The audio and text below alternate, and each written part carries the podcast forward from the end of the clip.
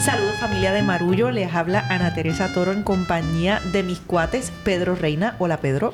¿Qué tal? ¿Cómo están? Y Silverio Pérez. Silverio, ¿cómo estás? Feliz de estar con ustedes aquí en el mismo espacio. Andabas por Culebra, ¿verdad? Sí, ese paraíso que tenemos que evitar que no lo arrebaten. Este es nuestro, nuestro eh, podcastero millennial. Silverio está bien millennial. Esto, me entero de todas esas aventuras por las redes. Bueno, hoy que Marullo sube a las plataformas en las que cada uno de ustedes lo puede encontrar y escuchar, se conmemora un día eh, que para mí como, como, como mujer, como feminista, es un día muy importante. Es 8 de marzo, Día Internacional de la Mujer Trabajadora. Y me parece que es un día en el que convendría hacer una pausa no solamente pues para reflexionar sobre los temas obvios que se caen de la mata, el estado actual de los derechos de la mujer, el estado actual de las condiciones laborales de las mujeres alrededor del mundo, mirar cómo la pandemia ha afectado a tantas mujeres, cómo ha sacado de las fuerzas laborales a tantas mujeres alrededor del mundo, también es un momento para mirar cómo eh, nos relacionamos con esta efeméride de una forma distinta. Yo quería compartirles que, por ejemplo, la primera vez que yo cobré algún grado de conciencia sobre la existencia del Día de la Mujer Trabajadora fue en la escuela que un profesor muy querido, eh, sin ninguna mala intención, mala intención, esto llevó flores para las mujeres de la escuela. Y yo recordé pues sentirme muy contenta, a nadie le molesta recibir una flor, me acuerdo, eran unos claveles rojos, pero con el paso del tiempo eh, pues fui entendiendo cómo detrás de esos gestos a todas luces amables, a todas luces eh, cándidos y cercanos, hay toda una estructura de pensamiento que es contraria a lo que un día como, como hoy verdaderamente conmemora. Entonces, partiendo de esa idea, quería preguntarles a ambos cómo han vivido este día a lo largo de su historia personal como observadores, como acompañantes, como padres, esposos, compañeros, colegas de trabajo y demás. ¿Cómo han vivido la evolución de una fecha como esta y, y qué reflexión le merece un día como hoy? Mira, yo puedo reaccionar desde unos planos un poco íntimos. Ayer fue el cumpleaños de mi madre. Y mi madre es una mujer que yo he tenido como modelo de lo que es una mujer que supo en un momento determinado ante la debilidad de carácter o de fuerza psicológica o emocional del esposo tomar control de una familia de 14. Eh, en un momento en que mi papá se enfermó y, tuvo que dejar de trabajar, mi mamá agarró las bridas de esa familia. Por lo tanto, el ejemplo que yo he tenido siempre de mujer es esa mujer que no le temió a nada, que, que dio un ejemplo y sigue dando un ejemplo de serenidad y de paz, pero de esto es lo que hay que hacer, lo voy a hacer. Eh, ahora mismo yo tengo la bendición de compartir con una mujer que sin ser una militante feminista diariamente me da lecciones de lo que es una mujer abriéndose su espacio eh, en el campo de trabajo y, haya tomado una iniciativa de enfocar su, su, trabajo en lo que es la, la, equidad en términos salariales para la mujer. Y me estaba compartiendo hoy una, una figura económica, hoy, hoy día, de unas diferencias de miles de dólares entre lo que gana una mujer y un hombre en, en los mismos empleos. Y que parecería increíble que a esta altura, con todo lo que hemos caminado, todavía eso exista repitiéndose constantemente en todos los niveles en el país. Sin embargo, por otro lado, cuando tú haces esa referencia al profesor repartiendo flores y al día de hoy, yo me doy cuenta cuánto hemos crecido en, en lo que significó en un momento determinado el Día Internacional de la Mujer, que, que era camino, lo llevaban camino como a un Día de las Madres más a lo que hoy significa donde cada día se reafirma más esa, lucha por los derechos de la mujer y por la igualdad, y donde vemos inclusive en un lugar tan inhóspito como el Capitolio, mujeres estableciendo pautas con leyes que proponen y con defensa de, causas que, que realmente me parecen importantes. Yo creo que sí, hemos caminado, no lo suficiente, no lo que a mí me gustaría.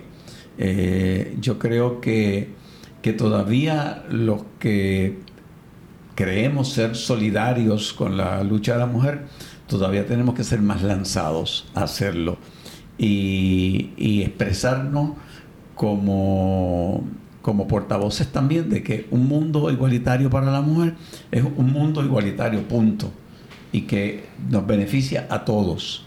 Y, me parece que hemos avanzado en eso, pero todavía no para lo que yo desearía que hubiésemos avanzado. Yo quiero hacer una pequeña intervención después de esto que dice Silverio e invitar a cada pod escucha de Marullo, sobre todo eh, a los pod escuchas hombres, a nuestros mm, amigos, a que hagan un ejercicio, porque hay muchas veces que estos sistemas eh, de desigualdad y de inequidad se sostienen no por necesariamente la mala voluntad de nadie, sino eh, por una falta de, de, atravesar una, una serie de experiencias que para algunas personas son incómodas. Uno de los pasos fundamentales para la equidad es que las mujeres sepamos cuánto gana todo el mundo en la oficina. Claro. Y muchas veces, en la oficina o en cualquier espacio de trabajo, y muchas veces pues nos han enseñado eh, que hablar de dinero es de mal gusto, que uno no debe preguntarle a un compañero cuánto gana, eh, que eso no se ve bien, que eso habla mal de ti. Y realmente lo que es de mal gusto es eh, pues que para alcanzar la equidad pues se pierda el privilegio de unos pocos por eh, la lucha de, otras muchas. Entonces yo invitaría a cada persona que escucha este podcast a que haga el ejercicio de averiguar si la gente que está en su misma posición en el trabajo, las mujeres que ocupan las mismas posiciones que ellos en el trabajo, están siendo recompensadas de la misma manera. Hemos visto en espacios de prominencia pública, pues como Hollywood, por ejemplo, en que muchísimos actores han dicho, ah, no, si mi compañera actriz no gana lo mismo que yo, pues no, no lo hago. Eh, o sabes qué, eh, la única forma en que yo haga esto es que a, la que va a hacer lo mismo que yo, mi, mi coestrella, gane lo mismo.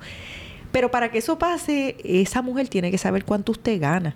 Y usted tiene que atravesar el incómodo proceso de revelar que a lo mejor eh, está usted mejor compensado a lo mejor pasar por el incómodo proceso de darse cuenta de que usted está mejor compensado, no necesariamente porque tenga mayores eh, competencias o mayor preparación, sino simplemente porque hay una estructura que así lo ha favorecido. Entonces, esas conversaciones incómodas, ese decir, ay, sabes que yo necesito saber eh, si estas tres mujeres que hacen el mismo trabajo que yo ganan lo mismo.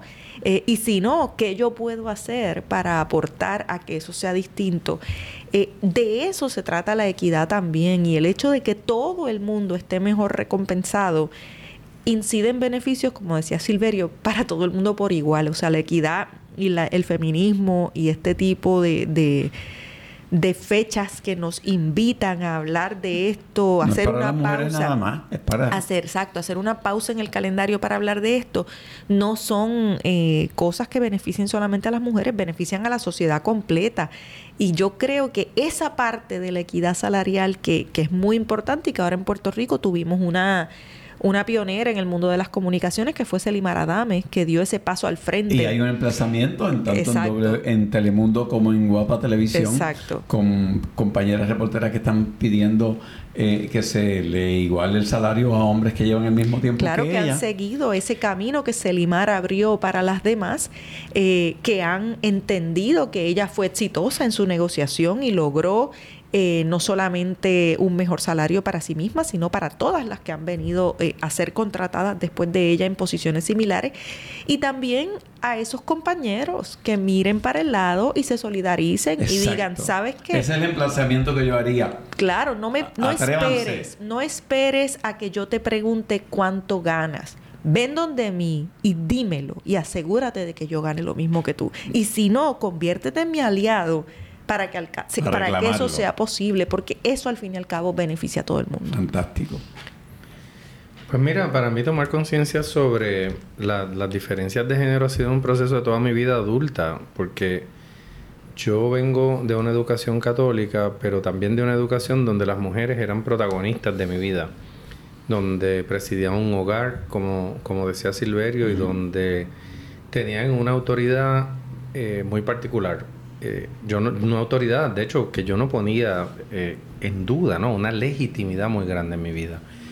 Pero yo creo que a medida que uno va creciendo y como hombre y, ¿verdad? Y voy tomando conciencia de mi propio privilegio, es ahí donde pues uno empieza a darse cuenta de las inequidades, como tú dices, que hay en la sociedad y de, y de los modos diferentes y de las expectativas tan diferentes que tenemos los hombres y las mujeres. A mí me...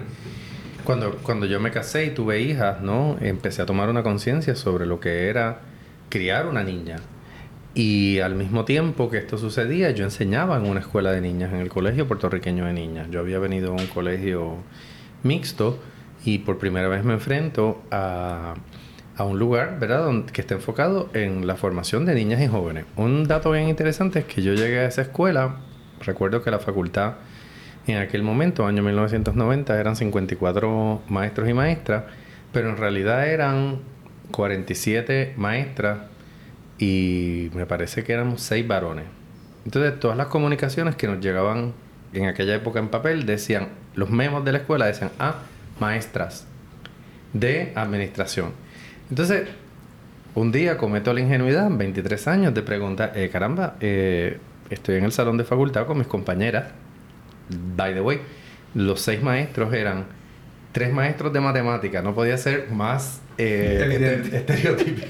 tres maestros de matemática.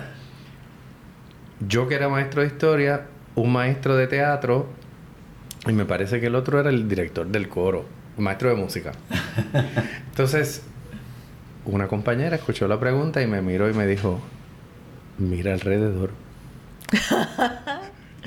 y yo como que, ah, ok. Ese fue un ejemplo. Segundo ejemplo, en aquella época el, salón de facultad, donde coincidíamos a almorzar o a lo que fuera, tenía dos baños. Y los dos baños eran de mujeres. Y yo un día sometí mi protesta de por qué yo no puedo usar uno de esos baños y me volvieron a decir, mira alrededor, allá afuera, a la entrada, hay un baño de hombres. Entonces, fue al revés, ¿no? Cuando me di cuenta que me estaban diciendo, a ti no te va a matar salir de aquí y caminar 50 pies hasta el próximo baño, que yo dije, Oye, es cierto, es verdad. Como tampoco le mata a las mujeres a lo largo de la historia, que siempre tenemos que hacer filas más largas en los baños, porque las mujeres no tenemos cinco urinales y cuatro cubículos, como en la mayoría de los baños de los hombres, y ustedes perdonen lo gráfico, pero hasta en esos espacios se puede observar la inequidad. No es que las mujeres nos tardemos más porque estamos cinco horas eh, eh, eh, para hacer lo mínimo. No, no, no. Es que, es que el espacio físico de los baños de las mujeres es más pequeño y siempre hacemos filas más largas. Y bueno, ese, ese es otro, otro acento. Y, y, y obviamente ser padre y todo lo que tiene que ver con los estereotipos y las expectativas de lo que hace un padre y una madre me hicieron tomar cuenta y conciencia de lo que yo había asumido, de lo que yo había internalizado. Yo había internalizado que ser hombre, pues si tienes un hijo, el hijo es de la mamá y de los abuelos. El, el hombre no se detiene a nada, yo, pero yo nunca lo hablé. Yo entendía que todo el mundo estaba en la misma página que yo. Pues yo, yo decía, yo tengo suegra, yo pues mi vida va a seguir, yo no me voy a detener. Eh, y pues la realidad era diferente. Así que aquí evoco todo lo que me ha enseñado mi hermano Heriberto Ramírez sobre cómo se constituye la masculinidad y la masculinidad se constituye sobre distintos actos. En algún momento lo tuvimos de invitado aquí hace como dos años, tres años. Y, recuerdo que él decía, pues hay varios actos mediante los cuales uno se convierte en hombre y, y, para eso son actos performativos donde el hombre tiene que demostrar que es hombre. Y entonces eso, eso pasa por demostrar que no eres dependiente, que no eres emocional, que, que no eres amanerado, ¿no? Son una serie de, de actos que van dando cuenta de tu virilidad. Y supongo que el proceso de tomar conciencia para mí es un proceso que llega hasta el día de hoy. Es un proceso del que aprendo, de, aprendo el feminismo, entiendo el feminismo, concuerdo con el feminismo. Pero me doy cuenta que no lo sé todo, que todavía estoy instalado en muchos rincones de mi privilegio como hombre. Y aprendo de mujeres como tú, Ana Teresa, aprendo de mis compañeras, aprendo de otras escritoras y me voy dando cuenta de que vivimos en un mundo que ha sido organizado para que los hombres lo controlemos, ¿no? Entonces, yo celebro este día, entiendo las contradicciones, no recuerdo cómo se celebraba eh, antes eh, en los lugares donde, donde yo he hecho comunidad, donde he trabajado, pero ciertamente me parece una tarea urgente, ¿no? Porque tengo, al final ha sido muy doloroso para mí descubrir a mi edad que la inmensa mayoría de las mujeres que yo quiero y que están cerca de mí han sido víctimas directas de la violencia, incluidas mis hijas. Sea, para mí es algo profundamente doloroso darme cuenta de que el mundo casi por circunstancia, por no decir por diseño, eh, desata unas violencias extraordinarias contra las mujeres que, no desata contra los hombres. Es, es, muy común entre mujeres. El otro día yo estaba con, en un grupo de mujeres que recién acababa de conocer y una dice, ay, no, sí, porque yo me compré un, un taser en no sé dónde. Y yo, ay, mira, yo tengo este pepper spray, violetita, bien lindo, lo compré en tal sitio. Ay, pues yo he tenido, ta, ta, ta. Todas teníamos alguna pequeña cosa de defensa personal en la cartera. No me pasa. Y era como muy normal, lo estábamos contando como decir, mira, eh, eh, me pinté las uñas de violeta. O sea, era, era una cosa muy normal. Y el hecho de que eso sea tan normal es, obviamente producto de eso que dices. Lo mismo pasa también, Pedro, en el mundo, en la esfera pública. Hay veces que, que, yo oigo gente queriendo integrar más mujeres a un panel para que sea más diverso. Y yo me pregunto, ¿qué de diverso puede tener incluir representación de la mitad de la población?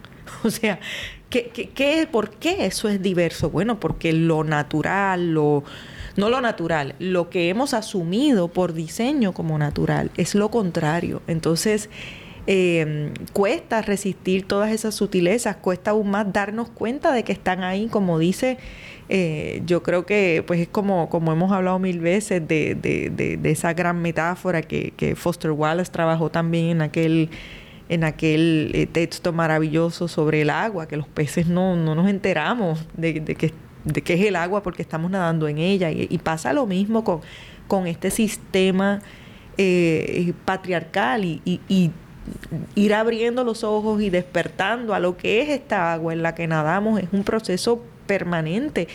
Yo creo, sí creo que estamos en un punto de conciencia y de, inflexión eh, muy valioso. Em, yo creo que cada vez son menos las personas que vendrían a celebrar y a conmemorar el Día de la Mujer eh, como un premio por ser mujer o como un accidente en el calendario eh, para consolarte por todas las desdichas o problemas que tienes en el resto del año. Sin embargo, eh, y, también lo veo con muchas mujeres que no necesariamente, como contabas, esto, se identifiquen como militantes feministas pero ejercen el feminismo todos los días porque ya ese aprendizaje está percolando en distintas capas de la sociedad.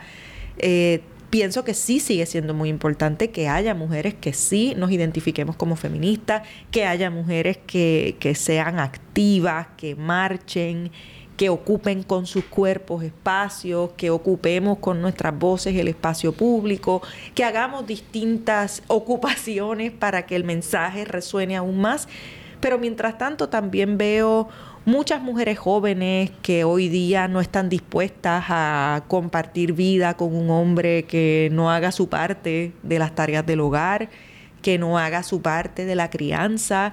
Eh, esas expectativas han ido cambiando y eso es una pequeña victoria, pero una victoria que hay que celebrar y hoy es un día en el que falta mucho, pero también vale la pena entre todo lo que falta parar también a ver lo que hemos logrado, que no ha sido poco, y mujeres como María Dolores Fernó, que en paz descanse, que todavía yo no puedo creer que ya no esté aquí para, para alumbrar ese camino como lo hizo tantas veces, eh, pues lo han hecho por nosotras. Entonces es un día también para agradecer ese, ese trabajo hecho. Pues sí, bueno, yo, ustedes saben que este tema me encanta y podría seguir todo, todo el día hablando de esto. Pero quisiera, quisiera pasar a, servir a la mesa otro, otro tema y es el tema de la guerra en Ucrania que continúa. Eh, con un recrudecimiento tremendo. Hemos visto imágenes terribles, hemos visto niños muriendo, hemos visto eh, todo lo terrible que viene eh, con, con la experiencia de la guerra. Y más allá de intentar explicar o entender eh, las especificaciones de este conflicto en particular, yo quería traer sobre la mesa la pregunta eh, quizá más amplia, que es la pregunta de la guerra. Eh, y hay veces que uno se pregunta, ¿tendrá sentido en algún momento ir a la guerra? O sea, es algo que se repite tanto en la historia humana y a mí mi impulso natural es decir que no, pero también pienso, bueno, eh, hay, que, hay que resistir la opresión y a veces la forma de resistir la opresión, eh, la única forma que te queda es X, o sea, no, no ir a invadir, me refiero a los ucranianos que están defendiéndose. Eh, yo escuchaba una historia de un hombre ucraniano que se lamentaba de, de, ver a los soldados rusos heridos, incluso había ayudado a alguno que otro, pero ese mismo hombre estaba en su casa eh, ensayando cómo hacer bombas Molotov y quien lo entrevistaba le decía, wow, qué curioso, que, que, que te dé pena eh, estos rusos que están sufriendo y a la vez estés planificando perfectamente hacerle daño. hacerle daño. Y él le dice, sí, es terrible, es lo que te hace la guerra. Es, que es un contrasentido, es que es la un... guerra es un contrasentido. Exactamente. Entonces mi, mi, intuición es pensar que es un contrasentido, pero a la misma vez me pongo en los zapatos de ese hombre y digo, si alguien viene a mi casa a, a, a, herir a mi hijo, a herir a mi familia, también hay una pulsión humana de defenderse. Entonces me pregunto y les pregunto a ustedes, ¿Qué piensan sobre eso? ¿Hay, ¿Hay algún momento en que la guerra pueda tener algún sentido? Yo creo que no, pero a veces no lo sé.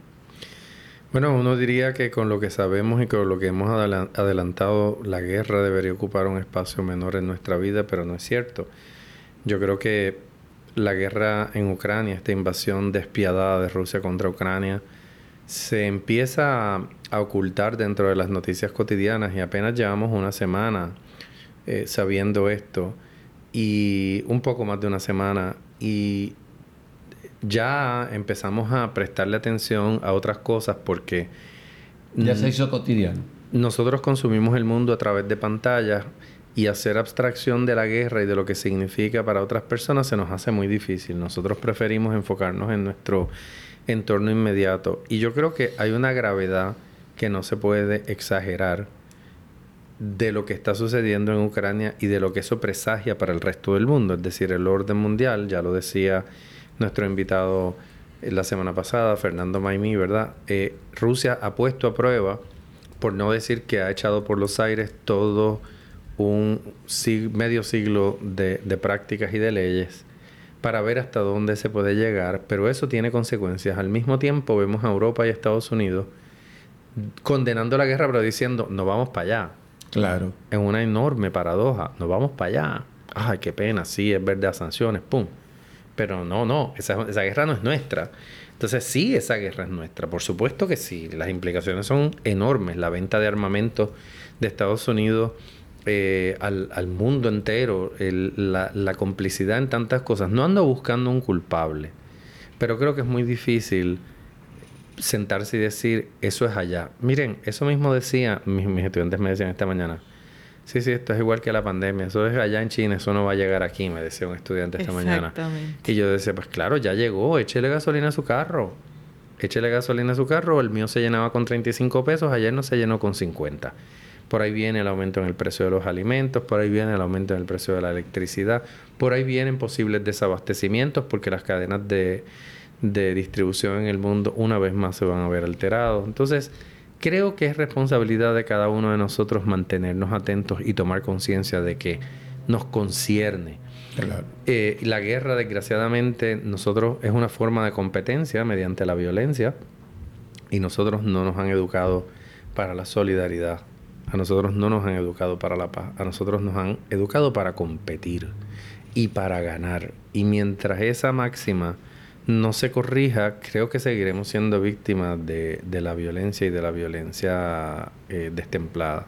Los otros días yo puse un tweet en el que decía que todos podemos contribuir en algo a crear una cultura de paz. Y una de las cosas que yo haría es no regalarle juguetes bélicos a los niños. No se les enseña a jugar a la guerra, no se les enseña a que tú matas en un videojuego a una persona y está cool porque mataste más gente que con el que estás compitiendo. Y de pronto me sorprendió la cantidad de gente que tiene una mirada cínica ante eso, al decir que no mira los que lucharon la Segunda Guerra Mundial no jugaban videojuegos, de la extrema simplificación de lo que es promover una cultura de paz. Y me sorprendió que, que mucha gente ya toma la guerra como algo cotidiano, como algo parte de sus vidas y que el que se vendan videojuegos de guerra es también parte de, la diversión. Este, eso por un lado. Por otro lado, como tú dijiste la semana pasada, Ana Teresa, la primera víctima de la, de la guerra es la verdad. Y entonces hemos visto también estas guerras mediáticas y de desinformación e información a través del Internet, donde hay mucho fake news, donde se compite también a quien eh, presenta con mayor morbosidad lo que está sucediendo. Y los otros días una periodista hablaba de que si se explotaba una bomba nuclear, cuánto llegaría a Puerto Rico de eso. Y, entonces es, toda esta cosa que se hace en los medios de comunicación que, que es convertir una tragedia como esa en un producto de venta. Y en la parte de del rol de la OTAN o Estados Unidos y Europa en esto, hay veces que el humor es más gráfico que cualquier otra cosa y, yo compartía eh, con algunos un, un video de Cantinflas con, con, mm. otras, con otros actores donde había un pequeño que se enfrentaba a un bravucón y entonces los otros dos que representaban como si fuera Estados Unidos y, y Europa, pues este, le hablaban al, bravucón, pero el bravucón le daba golpes al pequeño y ellos simplemente hablaban, pero no tomaban acción. Y yo he estado muy curioso con respecto a estas sanciones económicas que supuestamente se le han puesto a Rusia. Y aunque sí para muchos de esos oligarcas este, va un poco al tuétano de sus ganancias, lo cierto es que estas sanciones económicas llegan hasta donde llegan los intereses de los millonarios en Estados Unidos, de los millonarios europeos, que tienen vínculos con estos oligarcas rusos. Y entonces cuando se pedía por una organización el que se publicaran los intereses económicos que estas personas tenían con respecto a, Occidente, ¿verdad? Se, se oponían mucha gente porque se iban a sorprender la gente de la cantidad de figuras importantes en los Estados Unidos y en Europa que están total absolutamente ligados económicamente a ellos. Por lo tanto, las sanciones llegan hasta cierto punto. Entonces, vemos que... Eh, sí, esa profunda hipocresía. que, que, la guerra este, tiene un, un, retrato que nos conmueve de los muertos, los niños, los, los refugiados ahí. Y hay otras cosas más también que, son impactadas por la guerra, que en muchas ocasiones no tenemos conciencia de ello y que también son víctimas de algo absurdo como es la guerra. Nosotros aquí en Marullo le seguiremos dando duro a esto porque es importante que, que no se nos emboten los sentidos, que no se nos desensibilice ante la violencia y sus consecuencias. No se vayan que regresamos enseguida. Esto es Marullo. Hola familia de Marullo, les habla por aquí Ana Teresa Toro para recordarles que mi último libro, Flora Animal, que es a su vez mi primer libro de poesía, ya está disponible en todas las librerías y plataformas de compra por internet de libros puertorriqueños. Es un libro al que le tengo un inmenso amor y van a poder encontrar en sus páginas un recorrido por la memoria íntima y colectiva a partir de una observación y contemplación de nuestra flora. Les invito a que me acompañen en esta aventura poética y que me dejen saber qué les parece Flora Animal, una publicación de Agora Cultural Architects.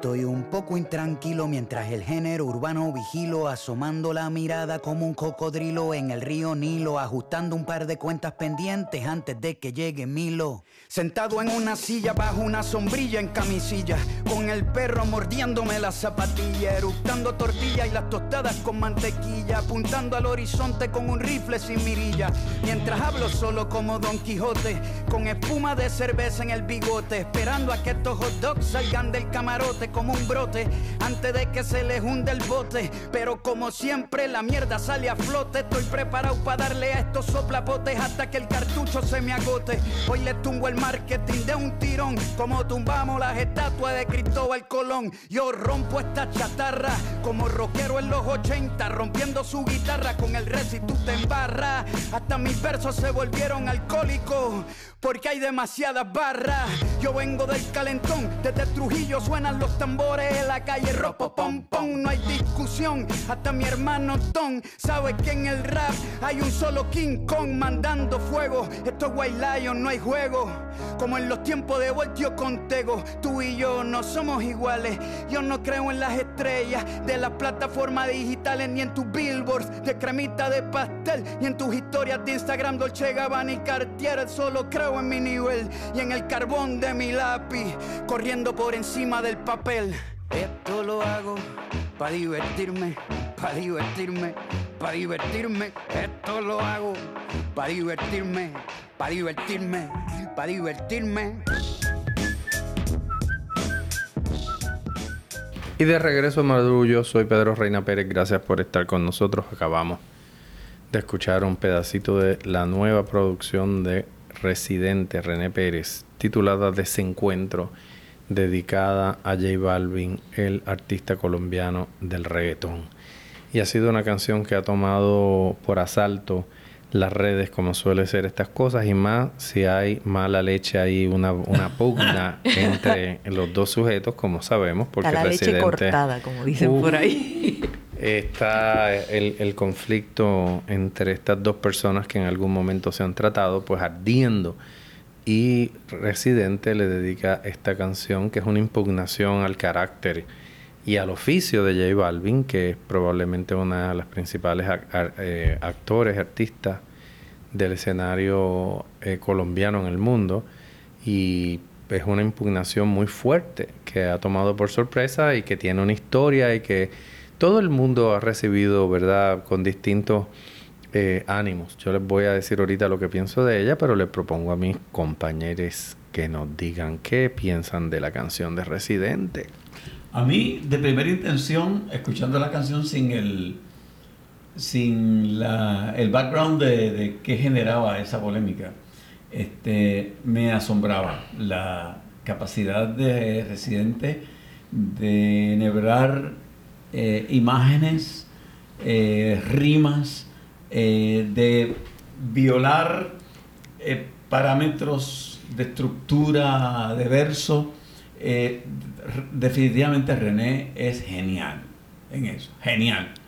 Eh, cuando veo ese talento puesto al servicio de una escaramuza entre dos egos, pues pienso que él no debió haberle dado ese espacio en estos momentos que estamos viviendo a, a eso, que uno debe escoger sus batallas y que el talento de él, a mi entender, es inmensamente mayor que el de J Balvin y creo que lo que hace es subirlo a un nivel en que está René y que tal vez por esa cosa de las luchas de ego no debió haberse prestado para liberar esa batalla. Sin embargo, lo que dice y cómo lo dice a mí me parece genial.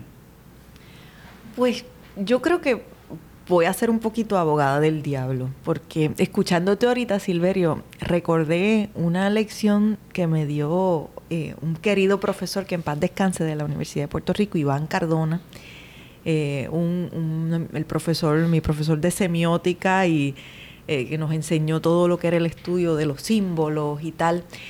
Y yo me acuerdo que en una de las clases estábamos discutiendo eso de los juguetes bélicos. Y me acuerdo que Iván Cardona decía, eh, era, era, era la, perspectiva prevaleciente, que, que había juguetes bélicos que había que evitar pero él planteaba un argumento contrario. Él decía que hay que buscar eh, niños de paz para juguetes de guerra.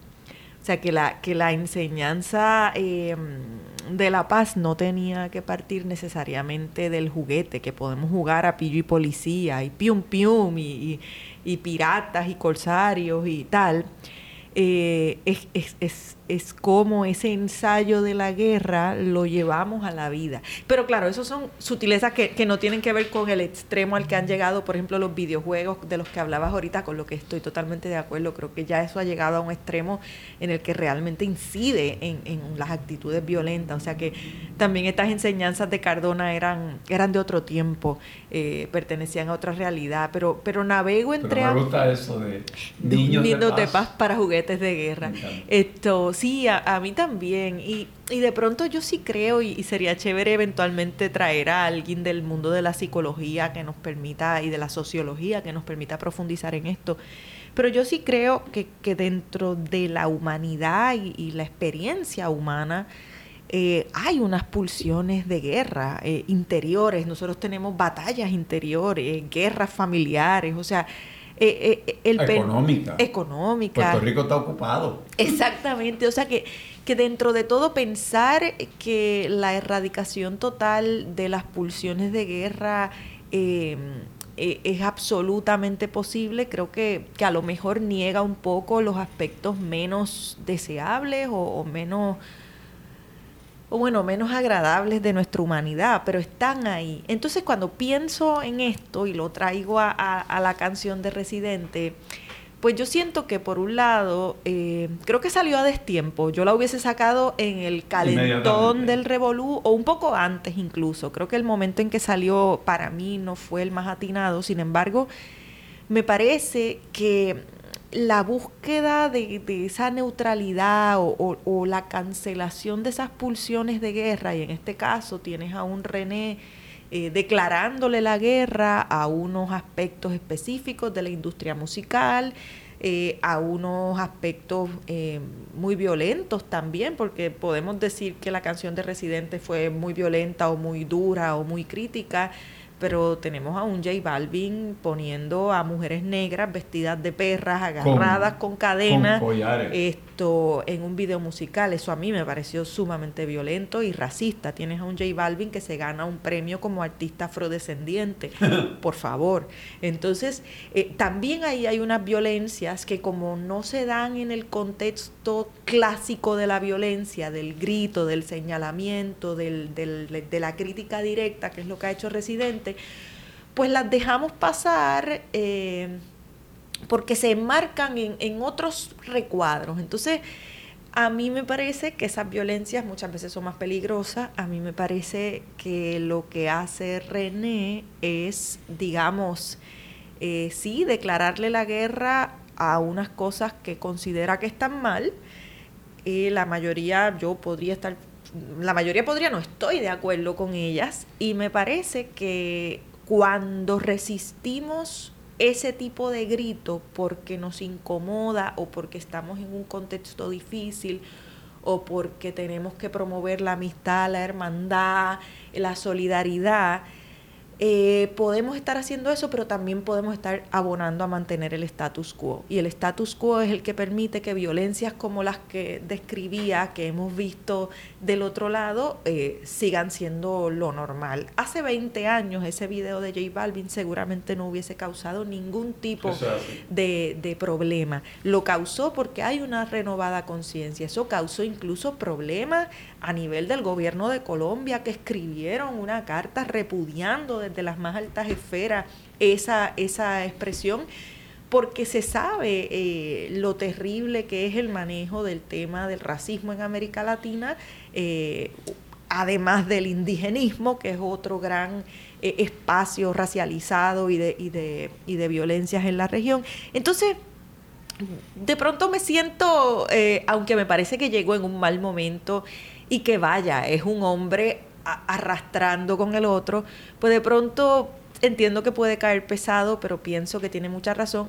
Por otro lado, creo que la única cosa con la que yo podría diferir de lo que está planteando René es esta expectativa eh, de que en el mundo del espectáculo la única forma de ser honesto es ser siempre el más puro. Y yo creo que hay una perspectiva de pureza en el género urbano que René está promoviendo eh, porque él escribe y el otro no, pero ¿cuántos artistas que nunca han escrito una letra al día de hoy nos siguen conmoviendo como, como, como intérpretes, esto, como, como eh, personas que ocupan y entretienen desde un escenario. Entonces esa, esa, esa búsqueda de la limpieza y la pureza que viene con el señalamiento de René, la resisto. Así que yo diría que eso es lo único que no, el timing y esa parte de la pureza lo resisto, por todo lo demás, bravo. No, yo secundo todo lo que ustedes dicen. A mí me pareció que la, la, la canción está compuesta con mucho valor literario y, es una muestra del genio, ¿verdad? En cuanto a la rima y, la selección de palabras. No tengo disputa ahí. Pero también pienso que el odio es una forma de amor y para tú escribirle una canción así a alguien, esa, ese alguien tiene que ocupar un real estate bien grande en tu corazón y tu cabeza. Exacto. Porque porque pasar... El condominio, el penthouse. Pasarte el tiempo, tomarte el tiempo de, escribir algo así para dedicárselo a alguien y que, y que tú digas que, que no, pues que es que simplemente tú estás impugnando a J Balvin, pues me parece paradójico.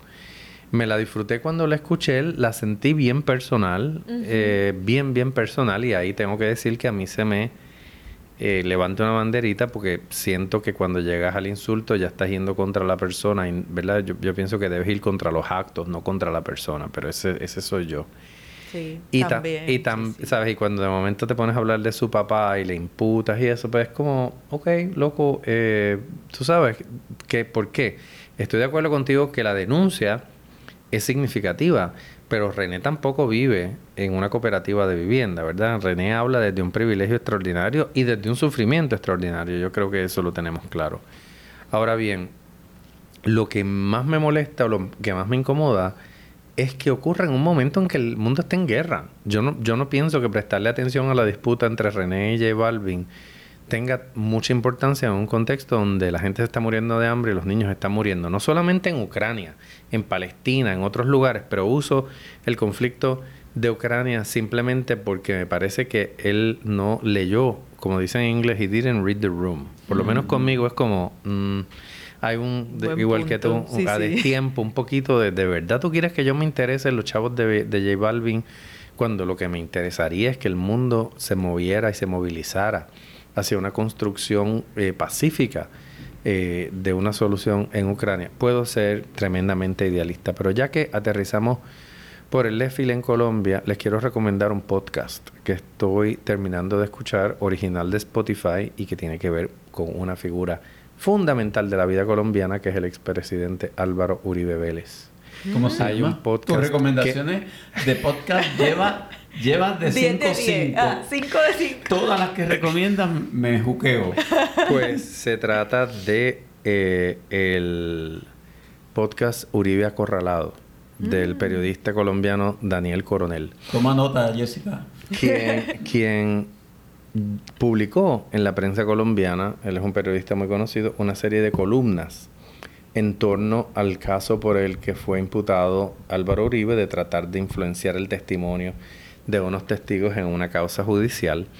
Y esas columnas llevaron a la renuncia de Uribe del Senado de la República y a unas modificaciones de las leyes de Colombia en el ánimo de Uribe evadir la responsabilidad por sus actos. Uribe, como ustedes saben, fue un presidente muy importante, un presidente que es eh, la figura ahora mismo principal de la política colombiana, muy controversial, muy reprochable su actitud, casi, ¿verdad?, con unos tonos autocráticos extraordinarios, pero la entrega de la serie son dos episodios muy cortos, Uribe Corralado, es una joyita.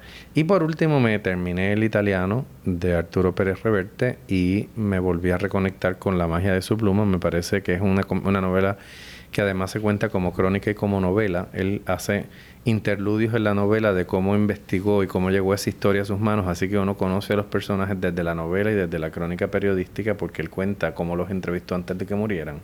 Me pareció muy original ese, esa combinación y creo que hace el mejor uso posible de, de, su, de su talento para contar historias. Así que eh, ahí los dejo. Mira, yo rapidito, este, en, en podcast quiero decir que las muchachas de las Marías Ah, sí, de las Marías Editorial. Iniciaron un podcast sobre escritura que me parece súper chévere. Este, no sé si lo dije la semana pasada, pero estaba escuchando el podcast La Brega, que me pareció bien chévere. Eh, leyendo y viendo series en, Netflix. Estoy eh, con Bolívar, eh, escrito y con Bolívar en Netflix. En la serie de Netflix sobre Bolívar me parece muy superficial me parece que parece una novela. Es una novela. Eh, es una novela y me parece que presentan un, Bolívar que a mí no me interesa, no me mueve un pelo ese Bolívar que me presentan ahí. Sin embargo, estoy leyendo un día en la batalla de, Ayacucho de eh, una novela del el escritor asturiano Fermín Goñi que estuvo esta semana en Puerto Rico eh, y me trajo personalmente la novela y me parece que da una perspectiva muy distinta de ese Bolívar y de un hecho histórico extraordinario que es esa batalla de, Ayacucho. Así que por ahí estoy. Bueno, pues yo quería hablarle de algunas series de Netflix, de Netflix, pero como soy madre y tengo que irme a correr a buscar a mi hijo, quiero hablarles y simplemente aprovechar el espacio para invitar a la gente que aún no ha leído el libro de los 40 años de Taller Salud. Eh, que le den un vistazo a esta publicación. Esto es de fácil acceso, no quiero hacer la autopromoción, pero sobre todo en ese libro hay múltiples voces. Es un libro que está construido sobre todo con historia oral y es un libro que trabajé en compañía de mujeres extraordinarias en Taller Salud.